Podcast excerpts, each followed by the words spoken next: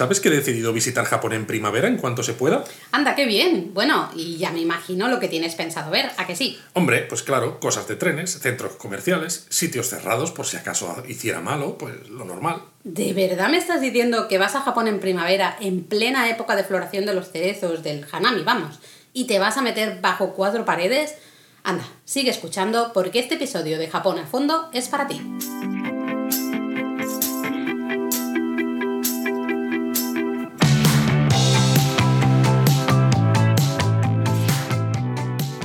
Bienvenidos a Japón a fondo. El podcast sobre Japón de la mano de japonismo. Mira, Laura, no sé por qué estas interpretaciones que hacemos justo antes de la intro del podcast siempre soy yo el que hace de tonto despistado, de verdad. Yo no digo nada, solo digo que por algo será, Luis, por algo será. Bueno, seguramente no os habréis creído que lo mejor que se puede hacer en Japón al llegar la primavera es meterse en sitios cerrados, ver. Claro que no, que nuestros oyentes no son tan despistados como tú, Luis. Bueno, vale ya, ¿eh? Vale ya de risas. Vale, vale, ya, ya paro, ya paro. Así que por si acaso, y para que nadie se despiste, en este quinto episodio de Japón a fondo os vamos a contar primero qué es el hanami y eso del sakura, luego os hablaremos de la previsión de floración, también de cuándo es el mejor momento para ir y todo lo que hay que tener en cuenta. Y al final os daremos indicaciones de cómo disfrutar de un hanami como auténticos japoneses, porque nunca se sabe, igual podéis disfrutar de los cerezos en el lugar donde vivís. Claro. Y para acabar, pues para que vayáis a por lápiz y papel otra vez, os vamos a dar ideas de los mejores sitios para ver cerezos en flor en Tokio y en Kioto. Vamos, que tenemos un episodio completito, completito, perfecto para estas fechas ya casi primaverales. Efectivamente.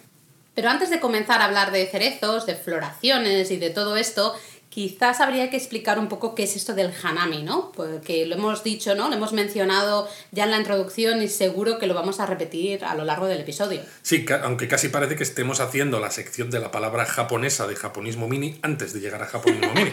Sí, ¿eh? pero bueno, creo que es bueno que lo expliquemos, porque no sabemos si todos los que nos escuchan nos han leído previamente en la web o si tienen experiencia con Japón y bueno, no, no queremos que se líen.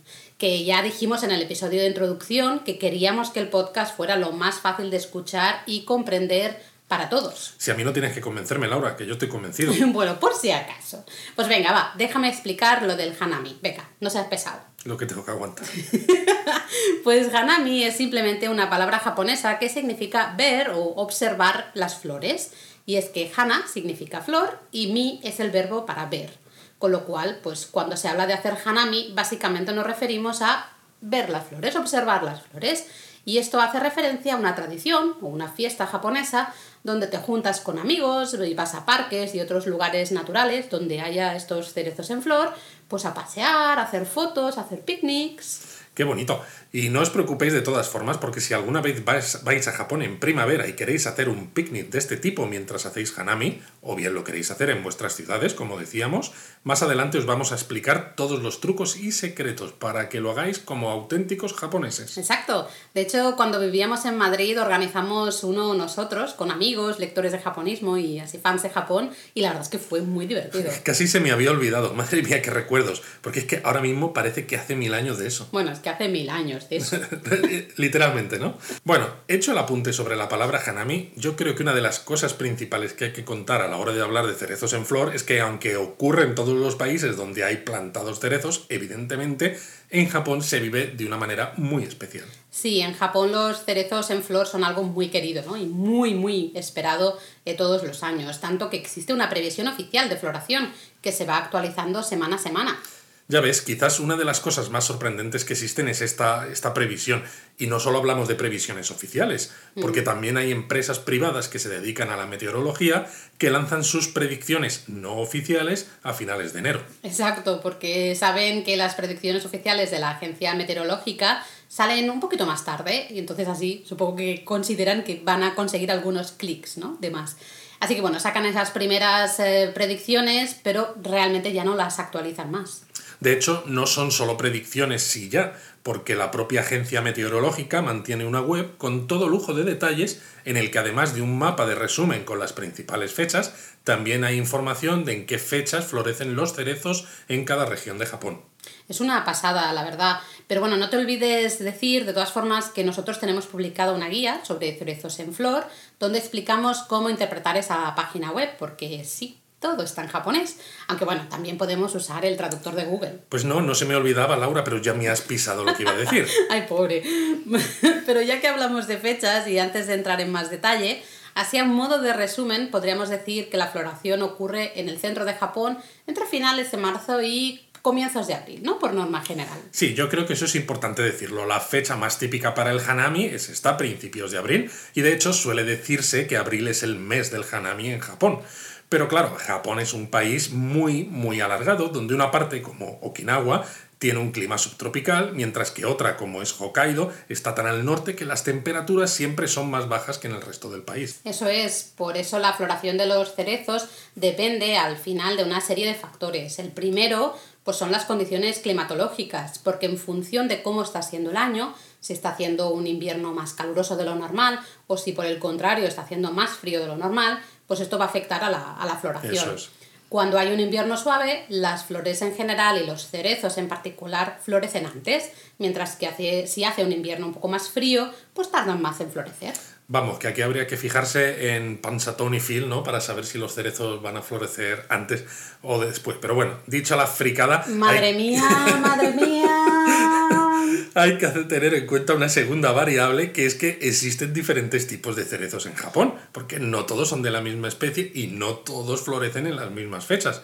De hecho, hay algunos cerezos que florecen incluso en febrero, en lugares en los que los cerezos más abundantes aún van a tardar hasta un mes o mes y medio en florecer. Estos son los kawasu. Exacto, los kawasu florecen en febrero pero aunque existen diferentes tipos de cerezos, cuando veáis los mapas de floración como el que publicamos en japonismo, con esos datos oficiales, eh, bueno, y realmente cualquier otro mapa, tened en cuenta que las fechas se refieren siempre a la variedad de cerezo Somei Yoshino, que es la variedad de cerezo más extendida en todo Japón. ¿Pero qué te ha pasado en la boca? Somei Yoshino, ¿qué es eso?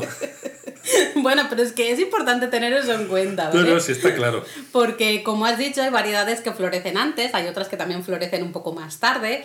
Y bueno, otro tercer factor a tener en cuenta es el frente de floración, porque ya hablábamos de que Japón es un país muy alargado. Eso significa que es posible que no todas las regiones compartan eh, las mismas condiciones climatológicas, ¿no? Y realmente aún haciéndolo, el buen tiempo siempre llega antes a Okinawa que a Tokio o eh, siempre llega antes a Tokio que a Hokkaido, por ejemplo. Efectivamente. ¿Y qué significa todo esto? Pues, por ejemplo, que en condiciones normales, siempre es, hay que puntualizar esto, puedes ver cerezos en flor en Kagoshima, al sur de la isla de Kyushu, a mediados de marzo, pero si te vas a Hokkaido no vas a ver cerezos en flor hasta finales de abril. Bueno, eso en condiciones normales, porque a veces hay años locos como este. Los años locos. Los años locos, eh, que los, los que los cerezos florecen a la vez en fechas súper tempranas y además en sitios tan alejados entre sí como por ejemplo Kagoshima o Tokio. Ya te digo, lo de este año es que está siendo una locura de fechas. Sí, pero bueno, como decíamos, las primeras previsiones, esas no oficiales, suelen llegar a finales de enero y más o menos a principios de febrero es cuando salen las predicciones de la Agencia Meteorológica de Japón que son, digamos, las oficiales y las que se van actualizando semana a semana. Efectivamente, no penséis que la agencia meteorológica solo hace una predicción por cada temporada de cerezos en flor, ¿eh? porque evidentemente desde que se hace la primera, el clima puede cambiar y esto puede alterar las fechas de una manera repentina y muy rápida. Por eso, la Agencia Meteorológica de Japón suele actualizar estas predicciones de manera casi semanal. Sí, pero no os preocupéis si algún día queréis ir a Japón a disfrutar del Hanami, porque en japonismo siempre estamos atentos a estas previsiones, siempre. tanto de las no oficiales como de las oficiales, y cuando se publican, pues actualizamos rápidamente nuestro artículo sobre los cerezos, así que bueno, más fácil, imposible. De hecho, hace un momento os decía que para 2021 las fechas serán una locura y lo que sabemos de momento, según las últimas previsiones, es que las fechas se adelantan muchísimo. Pero muchísimo. Muchísimo. Por ejemplo, Tokio suele tener su máximo de floración hacia comienzos de abril, ¿vale? Pero sin embargo, en la previsión para 2021, el tope de floración en Tokio va a ser hacia el 17 de marzo. Tremendo, es que la diferencia es tremenda. Además es que también es raro que tanto Tokio como Kagoshima, por ejemplo, lleguen al Mankai, es decir, ese apogeo ¿no? de la floración, casi casi a la vez, que eso es, que es rarísimo. Muy raro. Y Hiroshima, por ejemplo, que está bastante más al sur, sin embargo, tiene su, su máximo de esplendor ¿no? de la floración tres días después de, de, Tokio, sería el 20 de marzo. Es que es una locura, ¿verdad? Una locura. Pues sí, totalmente cierto. Una vez explicado todo esto, seguro que os hemos hecho entrar ganas de ir a Japón a ver cerezos en flor. ¿A que sí? Pero entonces, claro, surge la duda de cuándo ir exactamente. Viendo lo que hemos dicho, o más bien escuchando, pues hay que ver si tenéis un viaje planificado y queréis integrar algunas visitas a sitios concretos. Visitias. Visitias, has visto, ¿eh? Unas visitas a sitios concretos. O si por el contrario queréis hacer el viaje específicamente para ver los cerezos sobre todo porque como las vacaciones de Semana Santa suelen coincidir con fechas en las que hay cerezos en flor, a priori encaja muy bien. Sí, suele encajar bastante bien, salvo cuando no encaja. Exacto, salvo cuando no encaja. porque anda que no nos ha pasado, especialmente cuando vivíamos en Londres que fuimos dos años seguidos en vacaciones de Semana Santa y en ambas ocasiones tuvimos muy mala suerte. Bueno, un año sí, el otro solo fue relativa mala suerte. Bueno, eso de relativa lo dices tú, ¿eh? Porque uno de los años llegamos a Tokio cuando los cerezos estaban empezando a florecer porque se retrasó la floración, ya que en principio lo, lo íbamos a ver a tope, ¿no? La idea era verlo a tope. Y llegamos y bueno, pues estaba la floración súper retrasada, lo vimos empezando a florecer y ostras, que es que es eso, solo estaban al 30%, ¿no? Más o menos de la Bueno, pero luego vimos algunos sitios que tenían ya los cerezos a tope y preciosos. Sí, pero cuando volvimos a Tokio al final del viaje, pues los cerezos volvían a estar al 30%, porque ya se les habían caído la mayoría de los pétalos. Aunque bueno, también hay que reconocer que, que ver esos mantos de, de pétalos blancos y rosas en las calles y en los ríos, pues también es muy bonito, la Para que luego te quejes. bueno, tengo mis motivos, ¿eh? A ver, que al año siguiente estuvimos en Shikoku y según las primeras previsiones nos iba a encajar perfecto, ¿no? Eh, y en cambio ese año los cerezos se adelantaron y pues llegamos cuando casi casi no había nada. Sí, porque encima hubo días con lluvia y viento y claro, entre que los pétalos duran poco de por sí, más o menos una semana al, desde su máxima floración, el viento y la lluvia hace que se caigan con todavía más rapidez. Pero bueno, yo disfruté mucho de aquellos viajes de todas formas y tenemos fotos preciosas además. No digo que no, pero ojo, ya está bien, ¿no? A ver si algún año nos encaja perfectamente. Eso, a ver. Eh, pero bueno, por eso, que tenéis que tener muy en cuenta el itinerario que vais a hacer, ¿eh? tenéis que tener muy claro eh, cuándo importante es para vosotros ver cerezos, porque si ese es el objetivo principal del viaje o no, ¿no? Porque entonces sabiendo cuándo podéis viajar, pues tenéis que mirar las previsiones de floración para saber qué destinos son los mejores, para intentar ¿no? encajar y aseguraros un buen espectáculo de cerezos. Claro, por eso decimos que hay que pensar cuál es el objetivo. Si es ver sitios que os apetecen, porque por ejemplo, pongamos que es vuestro primer viaje y lo importante es ver Tokio y Kioto sí o sí, por ejemplo. De los cuales tenemos episodios ya en el podcast. Gracias por la cuña publicitaria, Laura. ¿Has visto? sí. Pero eso, es que si queréis ver sitios concretos, entonces es mejor no obsesionarse mucho con la previsión de los cerezos y si hay mm. suerte, pues la hay. Pero si por el contrario queréis ir a ver cerezos en flor, porque ese es eh, el objetivo del viaje, entonces tened mucho ojo con las fechas hasta casi el último momento, porque tal vez tengáis que descartar algún destino o por el contrario añadir algún otro para que el viaje salga perfecto. Exacto. Otro aspecto a considerar además es que intentéis mantener la planificación lo más flexible posible.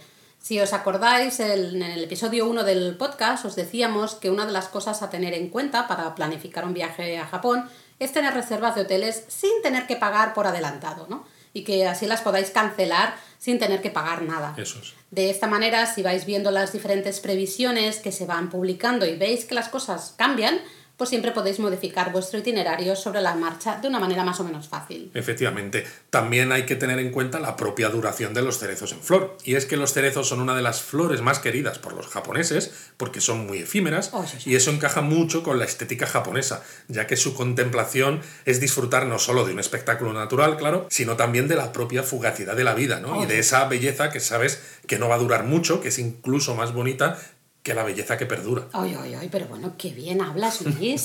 Oye, no te rías de mí. Pero bueno, eso, tened en cuenta que la duración de los cerezos en flor suele ser de unas dos semanas.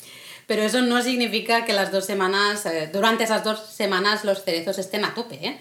Porque los cerezos empiezan a florecer, pero durante la primera semana pues no pasan evidentemente de, de 0 a 100 en un día, ¿no? Sino que las flores se van abriendo poco a poco hasta llegar a ese 100%, ¿no? Al final de esa primera semana. Y luego, pues sucede al, revés. Durante la segunda semana los pétalos se van cayendo poco a poco hasta que ya no queda nada, o más bien está todo ahí en el suelo. Eso es. Aunque como decíamos antes, la lluvia y el viento pueden hacer que estas dos semanas sean incluso más cortas. Y como la primavera siempre suele ser un momento de tiempo bastante inestable, pues puede ocurrir más a menudo de lo que pensamos. Pero bueno, lo importante del hanami en Japón no es solo pasear y maravillarse ante la belleza de los cerezos en flor. No, no, no. A los japoneses les encanta juntarse con amigos, con familiares, con compañeros de trabajo, vamos, con quien, sea, y hacer un picnic bajo esos cerezos en flor. De hecho, es una de las experiencias más japonesas que puede haber. Y bueno, pues siempre alegra un poco el corazón poder hacer algo así, ¿verdad? Ya sea en Japón o en vuestras ciudades. Totalmente. Por eso os vamos a contar cómo disfrutar de un hanami como auténticos japoneses. ¿eh? Lo primero a tener en cuenta es escoger el sitio. Esto es, evidente. Es ¿eh? evidente. Porque lo cierto es que Japón está lleno de cerezos por todas partes, pero evidentemente no todos esos lugares están preparados para que te puedas sentar y hacer ese picnic bajo los cerezos en flor, ¿no? Ya sea porque los cerezos están al lado de la carretera o porque es difícil llegar o bueno, por lo que sea. Sí, por eso lo mejor es buscar un parque, por ejemplo, que en Japón hay muchísimos, donde haya una buena cantidad de cerezos y también, por qué no decirlo, de espacio, de forma que os podáis sentar bajo ellos a comer y beber. El segundo punto eh, sería qué comer, ¿no? Cuando se hace ese picnic eh, bajo los cerezos en flor. En este sentido, realmente podéis llevar lo que más os guste. Pero para dar ideas, pues por ejemplo, podéis ir a un convini, que son esas tiendas abiertas 24 horas, y comprar allí cualquier cosa que os apetezca. Pero si queréis hacer algo que sea 100% japonés, aparte de estar ahí debajo de los cerezos en flor, pues podéis comprar una caja de comida llamada Hanami Bento. Los obentos son cajas de comida preparada muy típicas en Japón que se comen, por ejemplo, en la pausa de la comida del trabajo o cuando vamos en trenes de media y larga distancia, etc. Y además, en las fechas en las que florecen los cerezos, los centros comerciales suelen preparar una variedad bastante grande de cajas de comida que están específicamente pensadas para esto, ¿no? Para el hanami. Mm. Así que os recomendamos echar un ojo a las plantas de comida que suele haber en los centros comerciales, porque allí vais a encontrar muchísima variedad. Vale, tema comida resuelto. Porque bueno, si vives en Japón, pues puedes prepararte la comida de picnic tú, pero yendo como turista, pues lo mejor siempre será comprarla, ¿no? Así que bueno, ya está. Así que ahora tocaría hablar de la bebida. Y es que en estos picnics bajo los cerezos en flor son la excusa perfecta realmente para beber todo lo que se quiera y un poquito más. Ya te digo, de hecho yo diría que hay muchos japoneses que están en un estado de embriaguez tal que no creo que disfruten mucho de los cerezos, porque más que nada no se están dando ni cuenta de que tienen cerezos encima del nivel alcohólico que llevan. ¿eh? Pero bueno, qué exagerado eres. Hombre, no tanto, a veces no tanto. Eso sí, tened en cuenta que hay algunos parques en los que eh, sí te permiten hacer hanami, pero está prohibido entrar con alcohol. Es decir, podéis hacer el picnic de hanami normal, pero siempre que llevéis bebidas no alcohólicas. Quizás el ejemplo más claro lo tenéis en Tokio, porque en el parque Shinjuku-gyoen, por ejemplo, no se permite alcohol. Y está muy bien indicado en los carteles de la entrada. No vale hacerse el tonto, ¿eh? que os veo venir. En otros sitios, como el parque de Yoyogi o el parque de Bueno, por ejemplo, Así que básicamente podéis hacer lo que queráis. Ciertamente. Y bueno, otro punto interesante, ¿no? Ya hemos visto el lugar, la comida y la bebida, pues si queremos integrarnos bien a la hora de hacer el picnic, pues es usar unos plastiquitos de color azul para sentarnos bajo los cerezos. Me hablas como yo, ya dices plastiquitos. Ya digo plastiquitos, ¿qué me está pasando, por Dios? Pero ya ves, esa es una, de las, es una de las imágenes más características del hanami, ¿no? El blanco y rosa de los cerezos y el azul de los plastiquitos. ¿no? Veréis que los japoneses suelen ir muy pronto a reservar sitio porque eso del hanami pues es algo muy popular y como hemos dicho dura muy poquito. Poquito, plastiquito. Muy bien. Así que eh, pues llevan esos plásticos de color azul que colocan debajo de los árboles y bueno, en muchos casos no hay nadie alrededor porque los japoneses van, ponen el plástico, reservan su espacio y ya así luego, luego, pues ya nos vemos ahí. ¿eh? Bueno, es casi como pasa a veces en las playas de España, ¿no? Sobre todo en los lugares más concurridos, que la gente baja a la playa a horas muy tempranas para colocar la sombrilla en primera línea y tener la situación perfecta y luego se vuelven a dormir un rato más. Pero eso todavía se hace, Luis. A mí eso me suena de, de la España de, de, hace como muchas décadas, ¿no? Bueno, no sé, que yo soy mayor ya, hombre. bueno, en fin, que estos plásticos se pueden comprar en las tiendas de 100 yenes, por ejemplo, aunque normalmente en estas tiendas son muy pequeños Así que el mejor lugar es comprarlos quizá en los supermercados de barrio, ¿no? que en época de Hanami los encontraréis fácilmente allí. y son perfectos, pues eso, para sentarse en el suelo sin mancharse ni nada.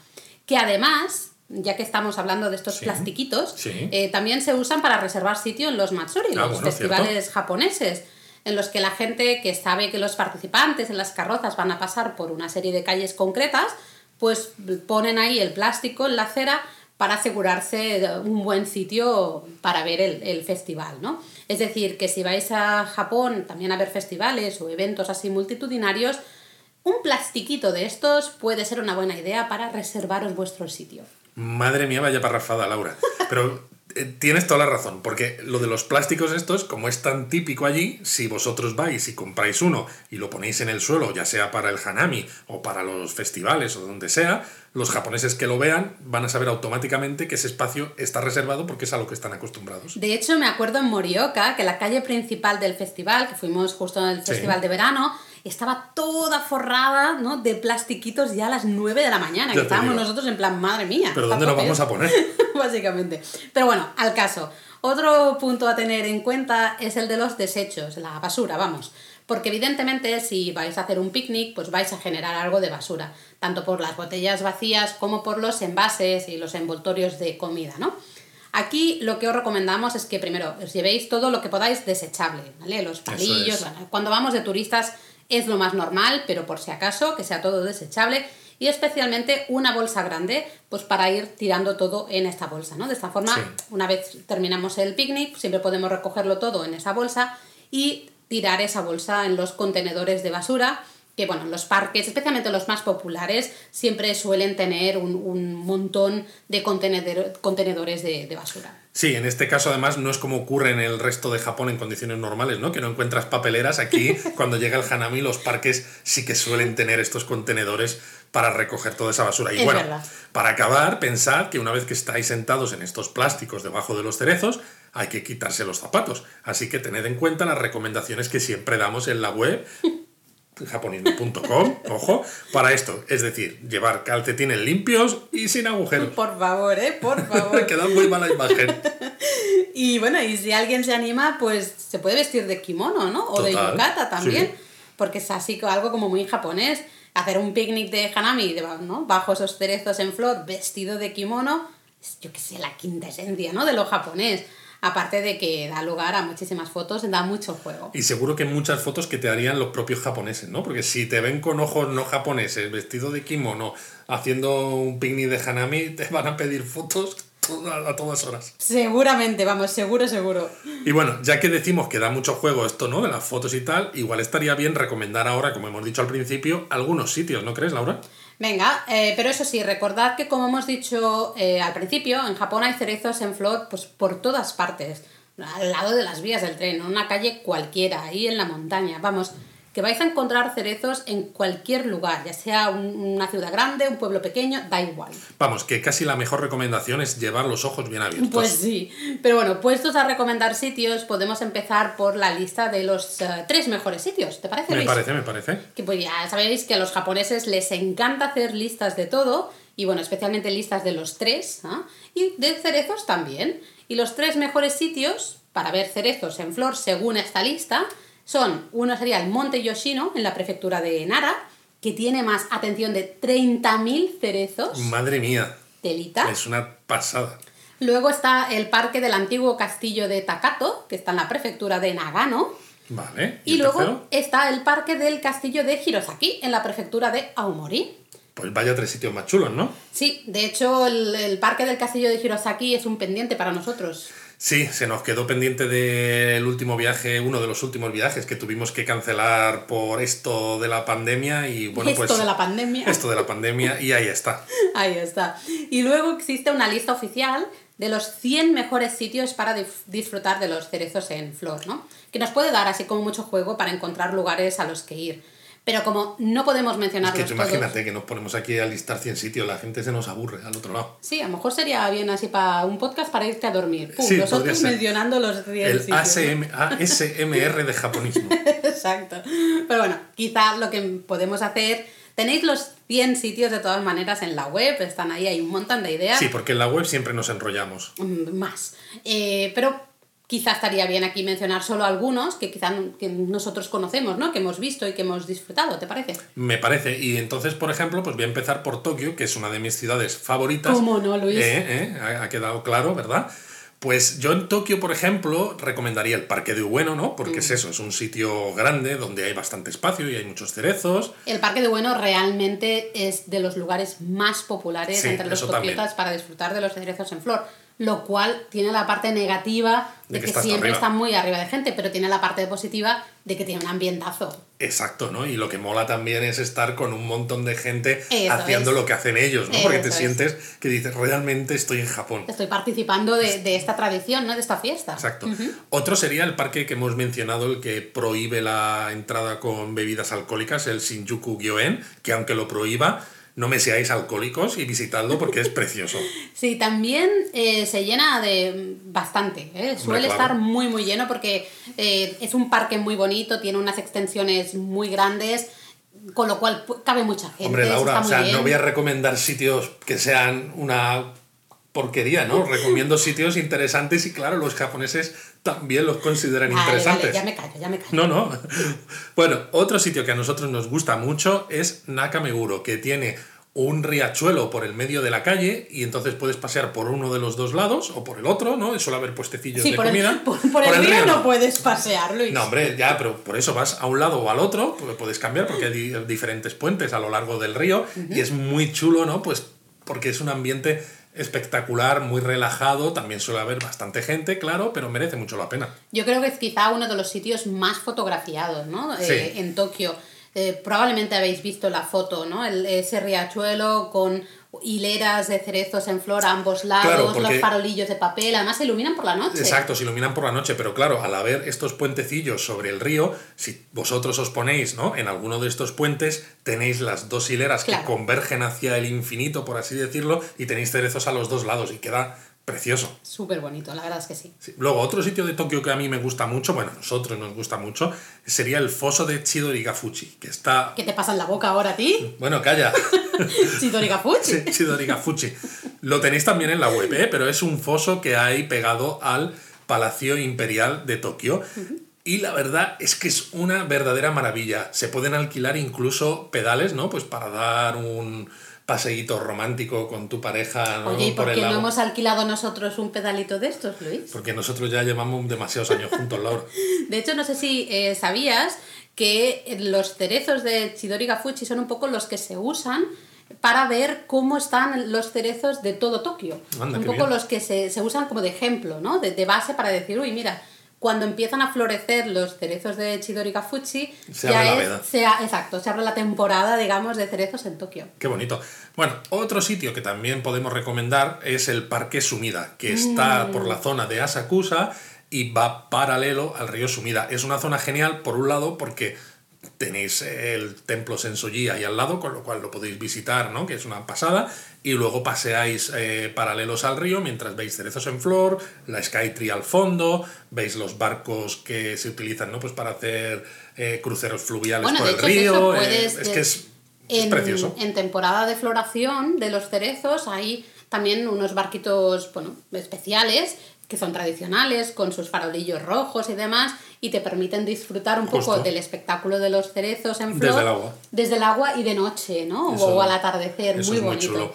Y bueno, luego os recomiendo un último punto, porque habría infinitos, ¿no? Pero para no liarnos demasiado más, el parque Inokashira, por ejemplo, que además en este caso os lo recomiendo también porque está pegado al Museo Ghibli. Entonces, podéis visitar el Museo Ghibli, que sabemos que es una de esas cosas que a los turistas más les gusta de visitar Tokio y luego pues os dais un paseíto por el parque, también se puede alquilar es un lo que pedal. Te iba a decir, también hay pedalitos. Claro, también es muy romántico. Bueno, esos tienen forma creo de pato o de Sí, hay algunos que tienen forma de, de, cisne, diría yo. ¿no? Entonces es un lugar muy bonito para relajarse, ver cerezos y todo eso. Bueno, eso Tokio. Eso Tokio. Eh, Kioto, ¿qué? ¿qué? recomendamos? Bueno, Kioto es tu ciudad, ¿no? Entonces yo te diría que le des caña tú. A mí, bueno, pero hace 20 años que no, vivo en, Kioto. Pero quizá deberíamos empezar por el parque más popular. Si hemos dicho que el parque de Ueno es uno de los más populares entre los tokiotas, pues quizá el parque Maruyama de Kioto es de los más populares, ¿no? Ahí además tenéis, eh, hay una particularidad que es que se ponen un montón de puestecitos de comida y de bebida y además... Ya estás hablando de comer y beber, de verdad, ¿eh? ¿Qué? Lo que nos gusta. Y además eh, hay normalmente como unas mesitas eh, sobre unos tatamis encima de debajo justo de los cerezos en flor, con lo cual, oye, si no tenéis el plastiquito ese azul del que os hablábamos, aquí no pasa nada porque siempre te puedes sentar en, una de estas mesitas, eso sí, hay que quitarse los zapatos y hay que estar en posiciones un poco, ¿no? Sentados en el suelo. Que sí, no es lo más cómodo del mundo, a nosotros pero nos cuesta un poco a veces. Pero nosotros lo hemos hecho y la verdad es que está muy bien, ¿no? Porque es como estar en una terraza de, un, de un bar, ¿no? Pero viendo cerezos en flor, pero precisamente como tienes estas estas tatamis, ¿no? por encima, estas tarimas por encima del suelo, no te manchas, ¿no? No tienes ningún problema, tomas pues una cervecita, tomas unas tapas japonesas. Y además al ser turistas, como a lo mejor pues eso, no tenemos el plástico, a lo mejor no hemos podido comprar algo de comida o de bebida, pues ahí lo pedimos todo, ¿no? Es, es una terraza de un bar. Es un poquito más caro de lo que sería normalmente, porque claro, ¿no? Pues eh, hay que sacar ahí un rendimiento económico, pero bueno, merece, merece la pena, a nosotros nos gusta. Y además es uno de los sitios más populares en los que disfrutar de los cerezos de noche, porque también toda esta zona está muy iluminada por la noche y ahí hay muchísima gente comiendo y bebiendo hasta, bueno, pues tarde por la noche. Luego, quizá otra recomendación, mm, está claro que tiene que ser el paseo del filósofo, ¿no? o el camino de la filosofía. Hablamos de este lugar en, nuestro podcast de, de Kioto. Eh, ya sabéis, es un paseo precioso, también eh, con un, canal, un riachuelo, y hay un montón de cerezos a ambos lados. El paseo podríamos decir que va más o menos desde el templo Ginkakuji hasta el templo Eikando. Eikando, eso es. Eh, es un paseo muy, muy bonito. Eso sí, en época de floración de los cerezos... Está arriba de gente. Está hasta arriba. Además, la gente suele alquilar un, un yukata o un kimono y se pone el kimono para hacerse fotos en el paseo del filósofo. De hecho, yo diría que una de las cosas que suele pasar ¿no? es que ves a un montón, sobre todo de mujeres, vestidas de kimono y tiendes a pensar, ay, qué bonito, voy a hacer un montón de fotos, pero prácticamente casi el 100% de ellas no son japonesas, porque son todo turistas que se ponen, que alquilan, alquilan kimonos para pasear por el paseo del filósofo. Bueno, hay, muchas japonesas, porque sí que Kioto se ha puesto muy de, moda entre los jóvenes que quieren retomar un poco esas tradiciones. Sí, sí, pero, cuando estuvimos eran prácticamente todas chinas. Claro, porque tienes que ir en todo caso un fin de semana, ¿no? En momentos en los que evidentemente los japoneses no están trabajando. Luego otro lugar, quizá menos conocido, pero muy espectacular, a mí me pareció casi más espectacular que el Paseo del Filósofo, uy, lo que he dicho. Uy, lo que has dicho. Eh, es la cuesta Keage. La cuesta Keage era, bueno, una antigua, una antigua cuesta por Claro, por eso se llama cuesta Keage, porque era una antigua cuesta. Bueno, ya me estás troleando, Luis. hacía, hacía tiempo que no me troleaba ya, ¿eh? eh es un, uh, un, lugar que unía dos canales eh, uh, a través de los cuales pasaba el agua desde el lago Biwa hasta la ciudad de Kioto, ¿no? Y había, eh, bueno, más que el agua, el, el, transporte de mercancías. Sí, de hecho en la cuesta que ¿no? todavía se pueden ver los, raíles. porque había como unas plataformas donde los barcos que llegaban del lago Biwa se subían a estas plataformas, a través de esta cuesta se salvaba el desnivel hasta llegar al canal que había más abajo. Que es el canal Okazaki. Eso es. Eh, que justamente está eh, al lado del santuario Heian, que sería otro punto, otro lugar a destacar para los cerezos en flor. ¿no? Entonces tenemos esta, la cuesta Keage, podemos empezar desde la estación de metro de Keage, vas bajando por esta cuesta hasta llegar al canal Okazaki y el santuario Heian. De hecho, si haces algunas fotos ¿no? con los cerezos en flor como enmarcando el tori gigante este del santuario Heian, que también hablábamos de él en el episodio de los imprescindibles de Kioto, queda maravilloso. Precioso, ese el rosado blanco de los pétalos de cerezo con ese vermellón del Tori. ¿Cómo te gusta decir vermellón, eh? Me gusta vermellón, me encanta. Es que en, mi día a día no puedo usar nunca esa palabra. Entonces, cuando se habla de Japón, hay que aprovechar. Luego, otro lugar clásico, quizá de los más famosos para disfrutar de los cerezos en flor en Kioto, sería Arashiyama, la zona de Arashiyama. Todo lo que es la montaña en Arashiyama está muy llena de, de eh, cerezos, de, en este caso son Yamasakura, los cerezos de montaña. Y luego toda la zona cercana al río también está muy llena de cerezos donde la gente se puede sentar, hacer un picnic o hacerse fotos. De nuevo hay muchísima gente eh, que ha alquilado un kimono y están ahí paseando y haciéndose fotos con el kimono.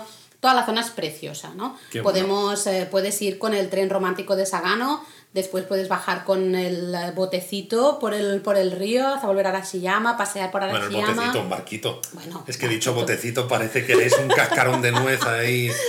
Bueno, bueno, pues el barquito. Y luego, Luis, tengo una recomendación especial para ti. Así, a ver, a ver, ¿cuál? Es el túnel de cerezos del Randen. Ya sabía yo. El tranvía de, bueno, de Kioto. ¿ah? Sí, porque justo en el episodio de Kioto hablábamos de que en Arashiyama empieza una línea de tranvía, que es el único tranvía que queda en Kioto, y son en realidad dos líneas, y en una de ellas hay un punto que está tan cubierto de cerezos que el tren pasa por debajo ¿no? y parece eso, un túnel de cerezos. Iba a decir que es un sitio bastante popular entre los japoneses, sobre todo los aficionados a la fotografía, porque el sitio se conoce y van ahí y se agolpan con las cámaras de fotos, los teleobjetivos y esto, pero bueno, hay que ponerlo en perspectiva, o sea, es popular entre los japoneses y los fotógrafos, pero como es un sitio que está un poco a las afueras de las rutas turísticas típicas, pues a lo mejor te encuentras 15 personas, 20 personas, es que que- sigue siendo muy poquito. Hay que ir a propósito, hay que ir expresamente. Claro, claro. Eh, te tienes que bajar, tienes que andar tres minutitos desde la estación, encontrar el lugar correcto para hacer las fotos. Y pero- nosotros justamente lo hemos hecho como buenos frikis de los trenes que somos, lo tenéis en la web. Claro, pero frikis de los trenes y de la fotografía. Y de la fotografía. Pero, pero realmente es eso, es, es curioso que nos bajamos, era un día cualquiera y, y había un montón de gente, eh, que sí que será poca realmente, pero era curioso, es un día cualquiera Sí, sí. y te bajas y hay como 10 personas, todo el mundo haciendo fotos sin parar de los trenes, entre los cuales estaba Luis, evidentemente. Evidentemente. Eh, vamos, pero merece mucho la pena, Sí. Es, eh, especialmente ves algunos tranvías así más de- con, con la pinta un poco más antigua y demás, pasando por ese túnel, túnel de cerezos, súper bonito. Súper bonito. Y bueno, por supuesto, no os olvidéis de que en la web, en japonismo.com, para los despistados, tenemos publicados itinerarios para ver cerezos en flor. Solo tenéis que buscar itinerarios, cerezos, flor, japonismo en Google.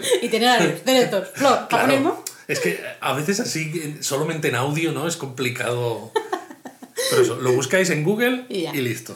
Y una vez dicho esto, yo diría que hemos contado todo lo que queríamos contaros sobre el hanami y los cerezos en flor. Así que ya sabéis lo que viene. Japonismo Mini. Me hace mucha gracia que siempre nos pasa lo mismo. Nos liamos a hablar y cuando llegamos a esta parte, el japonismo mini, ya casi estamos sin tiempo.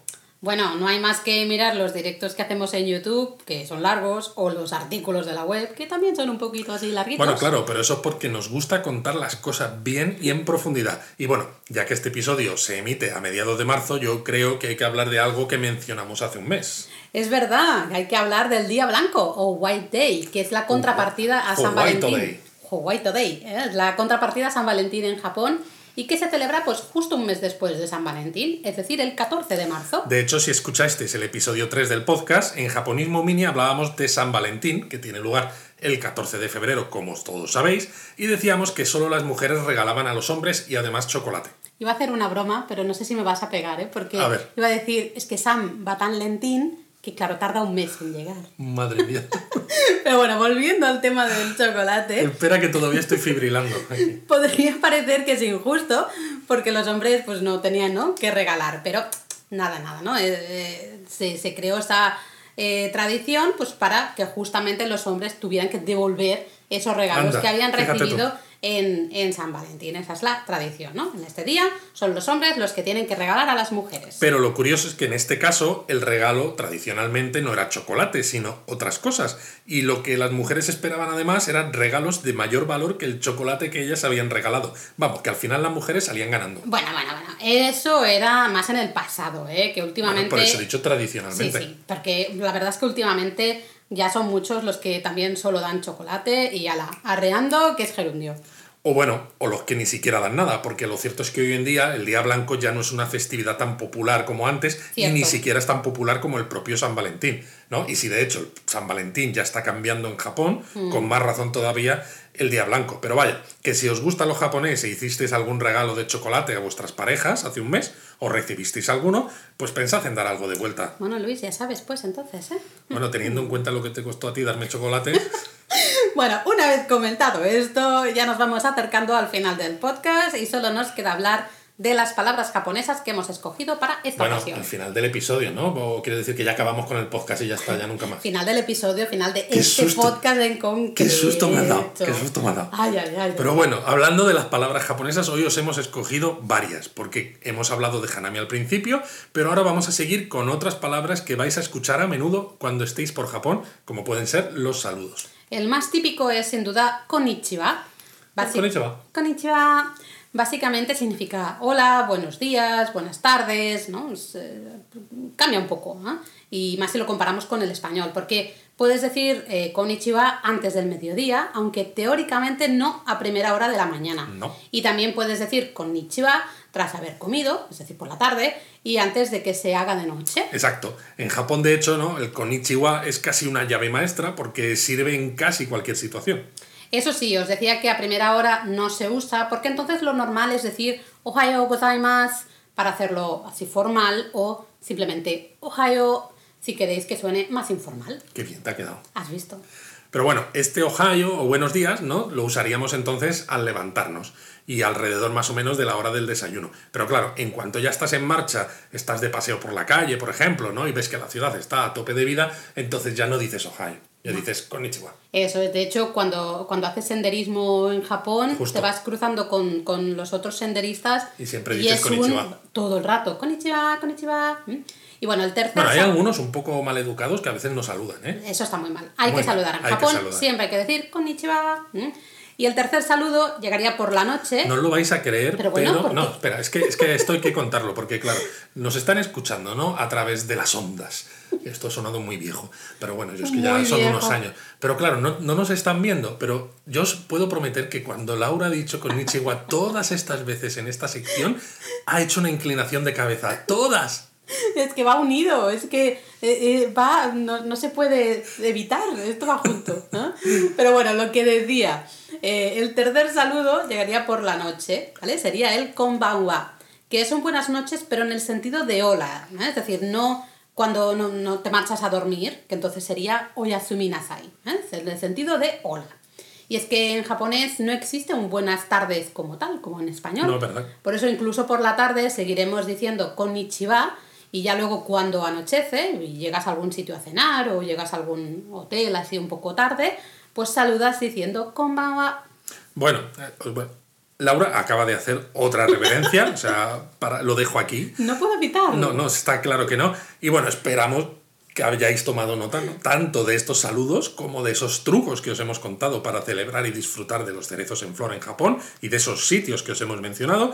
Y antes de llegar al final, tenemos que recordar un triste suceso, porque justo hace 10 años, el 11 de marzo de 2011, tuvo lugar el terremoto de Tohoku. Exacto, el gran terremoto del este, un terremoto de magnitud 9,1. Una barbaridad. eh, con oleaje, con olas de hasta 40 metros que se llevó por delante pues toda la región de Tohoku y desgraciadamente se llevó por delante a muchísimas vidas. Exacto, porque fue un terremoto muy potente, luego un tsunami devastador y esto causó además pues el desastre de la, eh, De la central planta nuclear. nuclear de Fukushima. Exactamente. Entonces son 10 años los que se cumplen, a nosotros nos afecta mucho evidentemente por nuestra relación con Japón y también porque conocemos en cierta profundidad la región de Tohoku, que es una de nuestras eh, regiones de Japón favoritas. Exacto, de hecho, un año después del, del terremoto y posterior tsunami, visitamos la región, estuvimos disfrutando de los eh, festivales de verano de Tohoku y fue un poco nuestra manera también de mandar energía, ¿no? Mandar fuerzas a toda la gente de Tohoku, pues que no solo habían tenido daños materiales, mucha otra gente había perdido seres queridos, sino también todo un, eh, un miedo que había ¿no? en visitar la región por el, por el desastre nuclear de. Fukushima. Entonces fue un poco nuestra manera de decir, bueno, Y bueno, vamos a intentar apoyar. Y bueno, desde entonces hemos eh, escrito muchos contenidos sobre toda la región de Tohoku. Es una región de una naturaleza espectacular, como le gusta decir a Laura. Tiene también zonas de gran espiritualidad, se come muy bien, la gente es muy amable, muy hospitalaria. Así que os recomendamos, si queréis saliros de lo típico en un viaje a Japón, que incluyáis algún destino de Tohoku porque estamos seguros de que os va a encantar. Exacto, así que ese es nuestro recuerdo de Tohoku y quiere ser un recuerdo amable y un poco positivo. Es decir, es una región preciosa que merece la pena pues, ser visitada. Y por nuestra parte, pues nos despedimos aquí, no sin antes daros las gracias a todos los que nos escucháis. Y hay que decir también que gracias por los comentarios constructivos que recibimos que nos ayudan a mejorar, pero muchísimo, ¿no? Pero muchísimo. Y por las opiniones tan bonitas que nos estáis transmitiendo. De hecho, en nuestro canal de Discord, que, bueno, nos habéis ahí dicho cosas muy bonitas que agradecemos de corazón. ¡Ay, que nos ponemos blanditos! que serás tonto, de verdad. Pero bueno, os recordamos que podéis mandarnos preguntas, comentarios o anécdotas de todo tipo y las compartiremos en futuros podcasts. Y nada más, muchas gracias a todos y nos escuchamos en el siguiente episodio. ¡Mátame!